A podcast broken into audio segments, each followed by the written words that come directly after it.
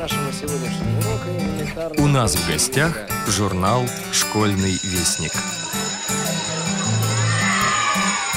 Здравствуйте, уважаемые слушатели Радио ВОЗ. У микрофона главный редактор «Школьного вестника» Юрий Кочетков.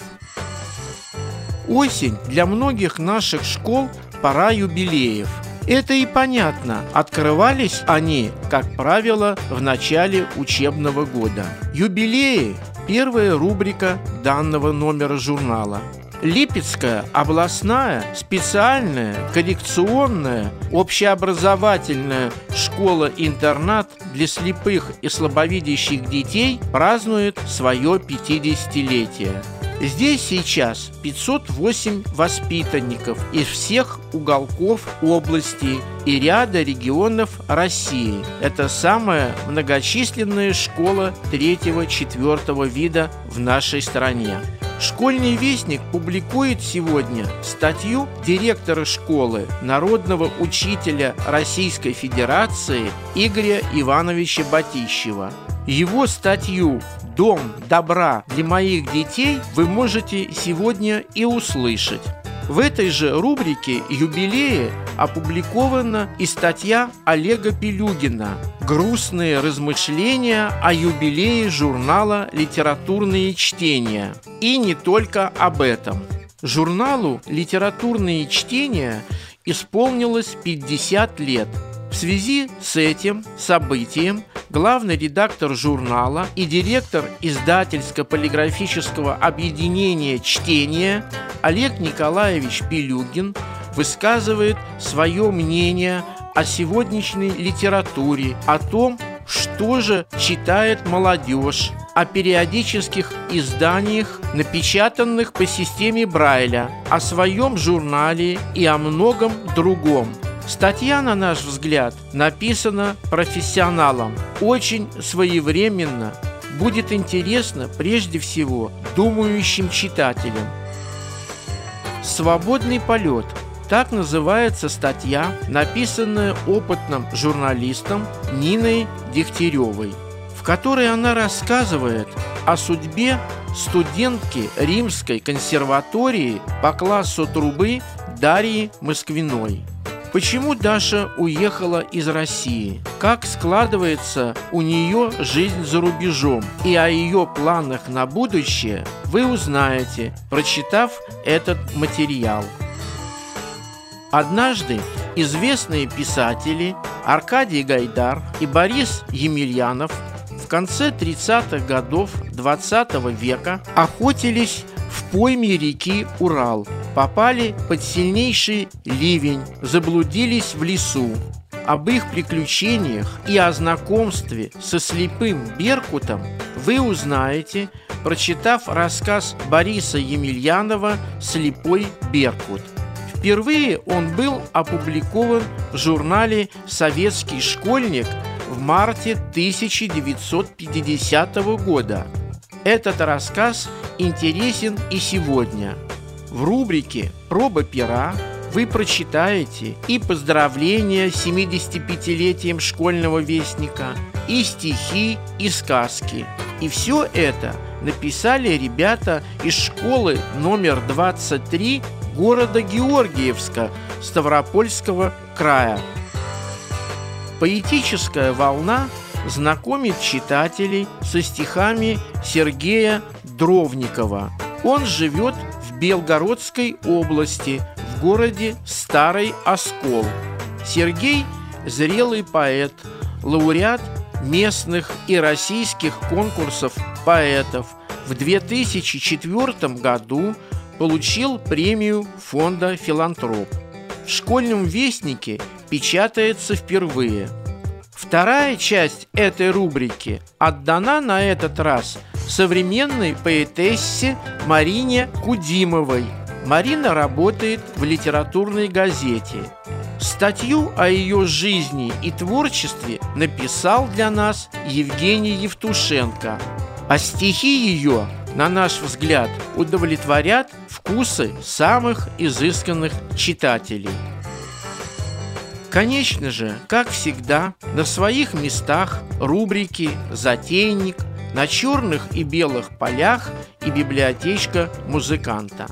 Надеюсь, открыв журнал, вы найдете для себя, что почитать и в этом номере школьного вестника – прошу вас, не забудьте, что подписка на периодические издания Российской Федерации продолжается. На наш журнал вы можете подписаться в любом отделении связи. Все данные о журнале «Школьный вестник» вы найдете в каталоге «Роспечать». С вами был, как всегда, главный редактор журнала «Школьный вестник» Юрий Кочетков. До новых встреч в эфире. Липецкая областная специальная коррекционная общеобразовательная школа-интернат для слепых и слабовидящих детей празднует свое 50-летие. Здесь сейчас 580 воспитанников из всех уголков области, да и со всей России. 50 сирот и детей лишены родительского попечения – Школа – образовательное учреждение инновационных педагогических технологий, выпускающее полноценных граждан, хорошо образованных, хорошо подготовленных к самостоятельной жизни. Сегодня мы представим вашему вниманию статью директора школы-интерната, народного учителя Российской Федерации, председателя Липецкого регионального отделения Российского детского фонда Игоря Ивановича Батищева. «Дом добра для моих детей».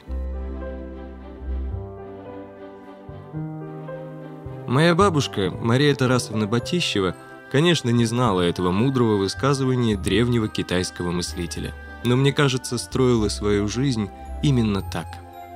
Помню себя совсем маленьким ребенком. Утро, сижу на пороге бабушкиного дома и смотрю на солнышко. Его так много, весь двор солнышко. Бабушка выносит мне большую кружку молока и говорит, «Смотри, Игорек, как много солнышек. Это одуванчики детское солнышко.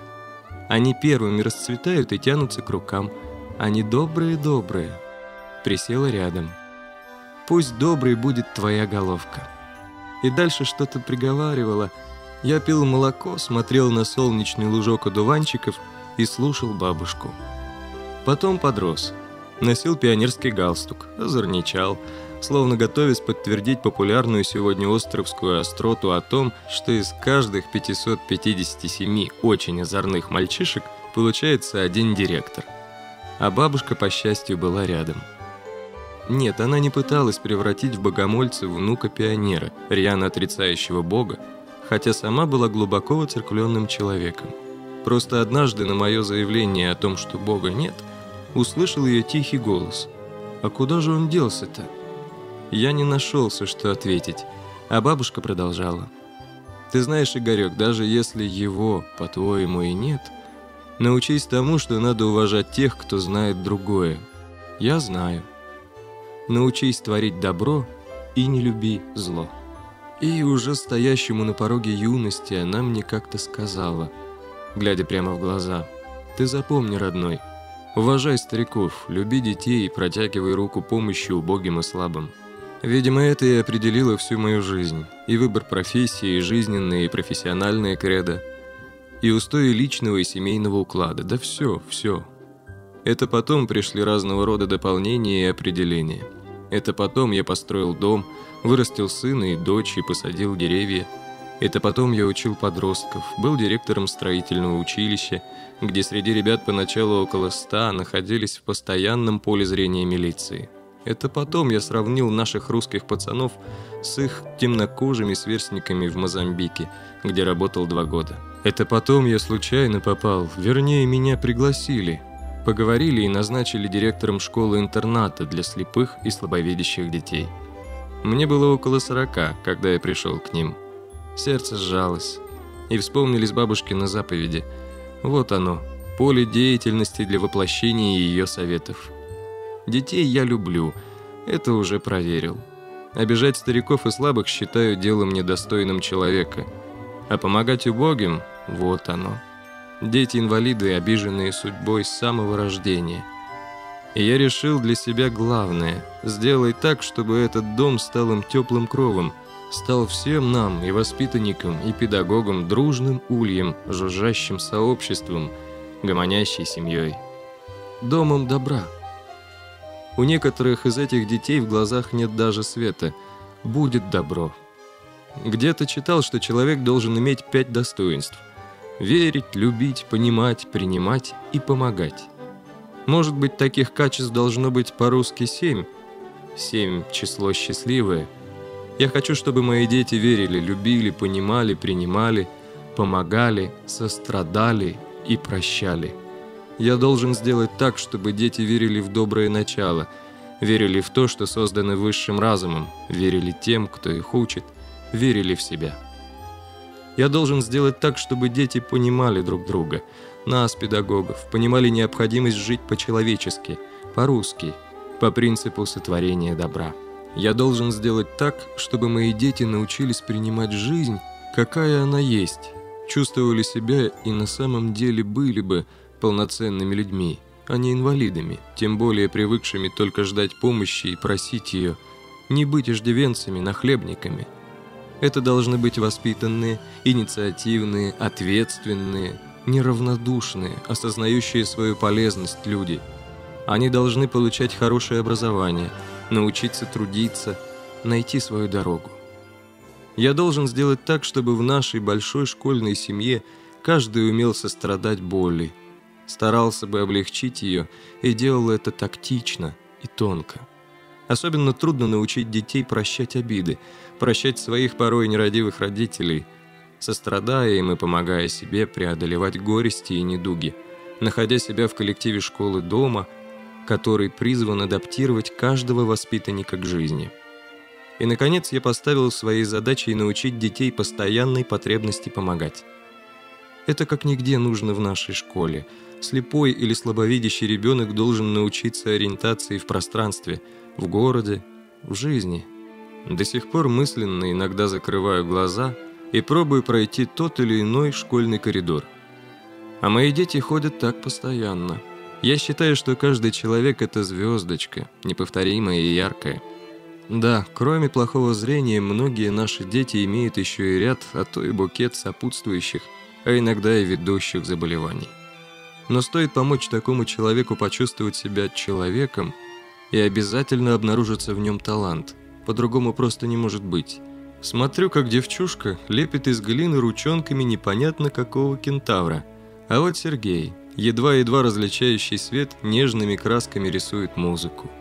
У нас вообще поразительно рисуют дети, которым судьба дала какое ни на есть остаточное зрение. Творческая мастерская изобразительного искусства называется «вдохновение». У нее звание «Образцовый детский коллектив». Много раз выставки проводились в городе Льеже в Бельгии, выставка была и в Париже, в центре Форжа. Акварели наших воспитанников находятся в частных коллекциях в Европе. Вдохновение многократно участвовало в рождественских выставках изобразительного и декоративно-прикладного творчества Детского ордена милосердия Международной федерации детских организаций в Москве. Рядом с акварельными листами – наша чудесная глиняная игрушка.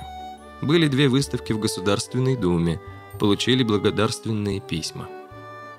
Я часто говорю своим ребятишкам, открой в себе звезду, обозначь себя на небосклоне. И дети понимают меня. И так радостно бывает, когда загорается новая звездочка. Одно дело, когда это умненькие и, к сожалению, тотально слепые Эдик Нехаев и Алеша Мамаев. Оба одарены поразительными голосами – Радиостанция «Свобода» в своей передаче сравнивала Эдика с Робертино Лоретти. С ними подолгу и кропотливо занималась прекрасный педагог Ольга Николаевна Ренева. И другое дело, когда победил на городском конкурсе чтецов Алеша Косымов с задержкой психического и умственного развития. Это он, рожденный шестимесячным, женщиной-алкоголичкой, оставленный в роддоме, до восьмого класса читавший по слогам – Год стоял у нас на всех концертах за кулисами, на занавесе, а потом стал самым лучшим и преданным сцене артистом, надежнейший из надежных помощников во всех делах. Сегодня моя школа известна в России. Я председатель совета директоров школ-интернатов для детей с нарушениями зрения. Да и за пределами страны нас знают. Эдик Нехаев и Алеша Мамаев выступали со Всемирным детским хором ЮНЕСКО под управлением Виктора Попова – в Великобритании в рамках тогдашнего государственного визита президента России Владимира Владимировича Путина. Вернулись с форума с нотами. Репертуар сложнейший. От Павла Чеснокова до Битлз. Я приехал с ними в Лондон.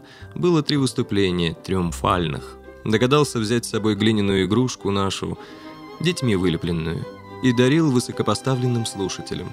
Восхищались. Уже давно нам дали загородный лагерь и пансионат. В печальном состоянии, но мы все перестроили. Привели в порядок. И у нас теперь загородный образовательно-оздоровительный комплекс «Звездный» и оздоровительно-реабилитационный комплекс «Клен». Центр дистанционного образования детей-инвалидов Липецкой области открыт на базе нашей школы. Так что под нашим крылом теперь дети с самыми разными заболеваниями.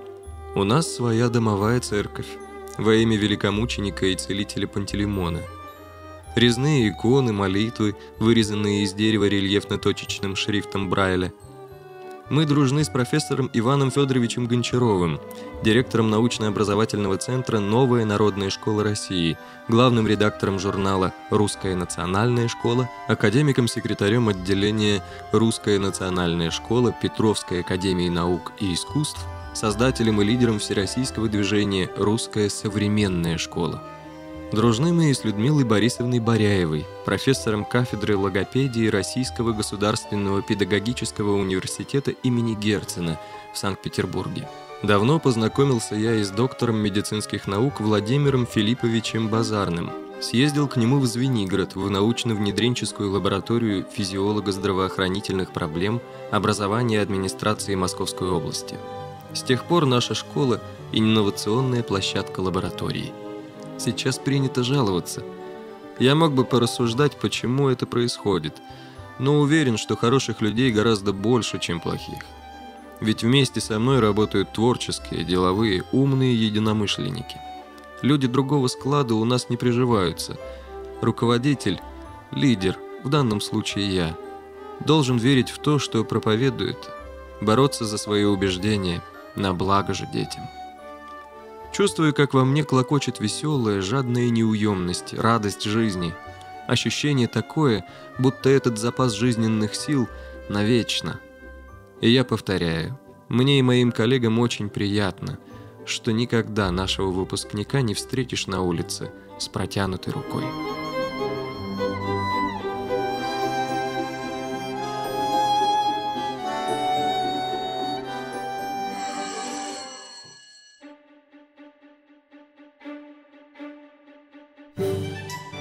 Олег Пилюгин. Грустные размышления о юбилее журнала «Литературное чтение» и не только об этом. Журналу «Литературное чтение» в этом году исполнилось 50 лет. С замиранием сердца думаю, читали ли вы его хотя бы однажды, держали ли в руках. Ведь современная молодежь все реже обращается к художественной литературе, а именно ей посвящено наше издание – в головах детей 21-го столетия буквально царят электронные средства массовой информации под предводительством Его Величества интернета. Тут не до шелеста страниц, не до красот слова, не до сложностей и противоречий человеческих характеров. Успеть бы что-то узнать, что-то запомнить, чем-то блеснуть в разговоре, а еще лучше – ВКонтакте – Наш журнал печатается шрифтом Брайля, и этот шрифт, увы, не в моде. Зачем, когда есть плееры на все вкусы и случаи жизни, когда компьютеры оснащены программами экранного доступа и синтеза речи, когда даже книги, уж если они кому-то нужны, легко отыскать в Макс-ридере или в библиотеке в озвученном дикторами виде – на обложке нашего журнала изображено перо как символ писательского творчества. Конечно, перьями уже не пишет никто, и основная масса писателей вооружилась теми же компьютерами, но все-таки они есть. Что это за странные люди такие, писатели? Почему они считают нужным выдумывать какие-то замысловатые истории, якобы случавшиеся с никогда не существовавшими людьми, излагать все это многословно и многоумно и издавать потом в виде толстых книг. Без скидок на школьную аудиторию постараюсь ответить на два самых главных для меня вопроса. нужна ли стране литература и нужен ли незрячим наш журнал. Вопрос о том, свободно ли наше общество, обсуждается ныне активно, что уже само по себе говорит об определенной свободе. Но дело не только в количестве свободы.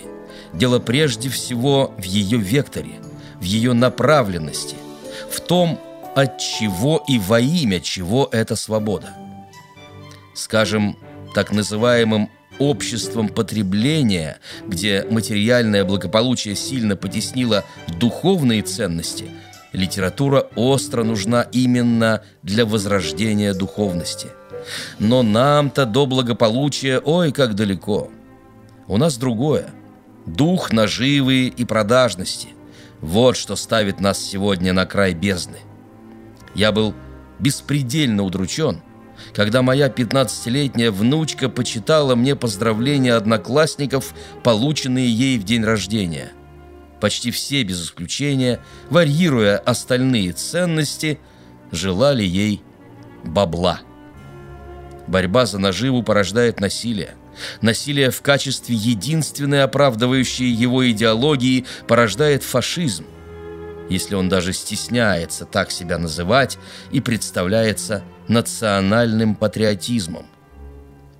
Все это звенья одной цепи, и в ней не хватает только одного – сострадания, совестливости, нравственности, духовности. Ну и положение культуры, образования, языка в таком обществе, естественно, крайне плачевно. Я убежден – литература, как извечный нравственный компас, должна сегодня показывать, куда ж нам плыть. Другой вопрос. А есть ли сегодня такая литература? Не попали ли сами писатели под растлевающее влияние этого всеобщего толковища, где все на продажу? Конечно, иные и попали – и, вопреки завету Пушкина, продают не только рукописи, но и вдохновение, если оно еще осталось, и совесть. Но так, в общем-то, было всегда. Однако всегда, по некому неписанному закону сохранения нравственности, оставались и другие. Не нам судить, кто из них переживет века – лицом к лицу лица не увидать, но, безусловно, есть сегодня писатели, честно, талантливо, умно говорящие со своими современниками. И наша задача – их найти среди тысячи тонн словесной руды, а порой, если честно, просто среди мусора, найти и представить на ваш читательский суд.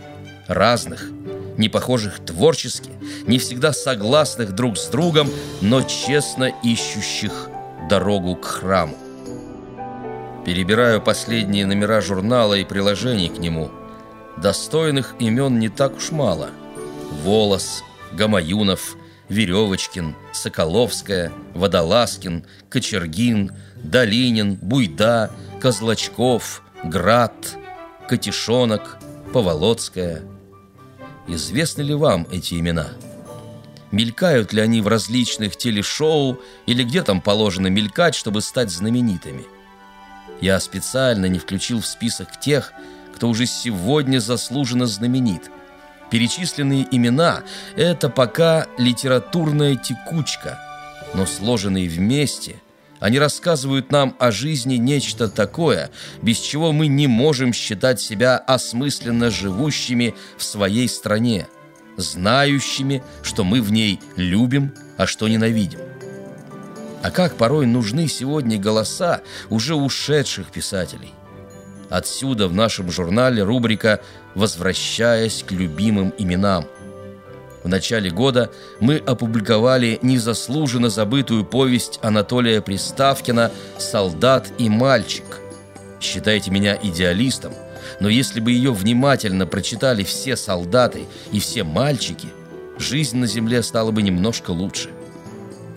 Я думаю, что на первый из своих заветных вопросов я уже ответил. Нравственная художественная литература нашей стране не просто нужна – но насущно необходимо. А что касается роли нашего журнала, то, во-первых, она в том, чтобы подсказать, на кого обратить внимание, помочь сопоставить, соединить мнения, позиции. А во-вторых, применительно к нам с вами известная пословица «лучше один раз увидеть», когда речь идет о восприятии художественного слова, должна звучать так «лучше один раз прочитать самому, чем сто раз услышать». Понимаете? Просто совсем другой эффект. Наши возможности по сравнению с тем, что было 50 лет назад, очень расширились. И сам ежемесячный журнал уже выходит не в одной, а в двух брайлевских тетрадях. И окружил он себя теперь целой системой ежеквартальных приложений, которые помогают читателям распределиться по вкусам и пристрастиям. Литературный альманах, история и личность, поэзия, фантазии и предвидение, острый сюжет и даже легкое чтение, хотя порой и легкость бывает обманчивой.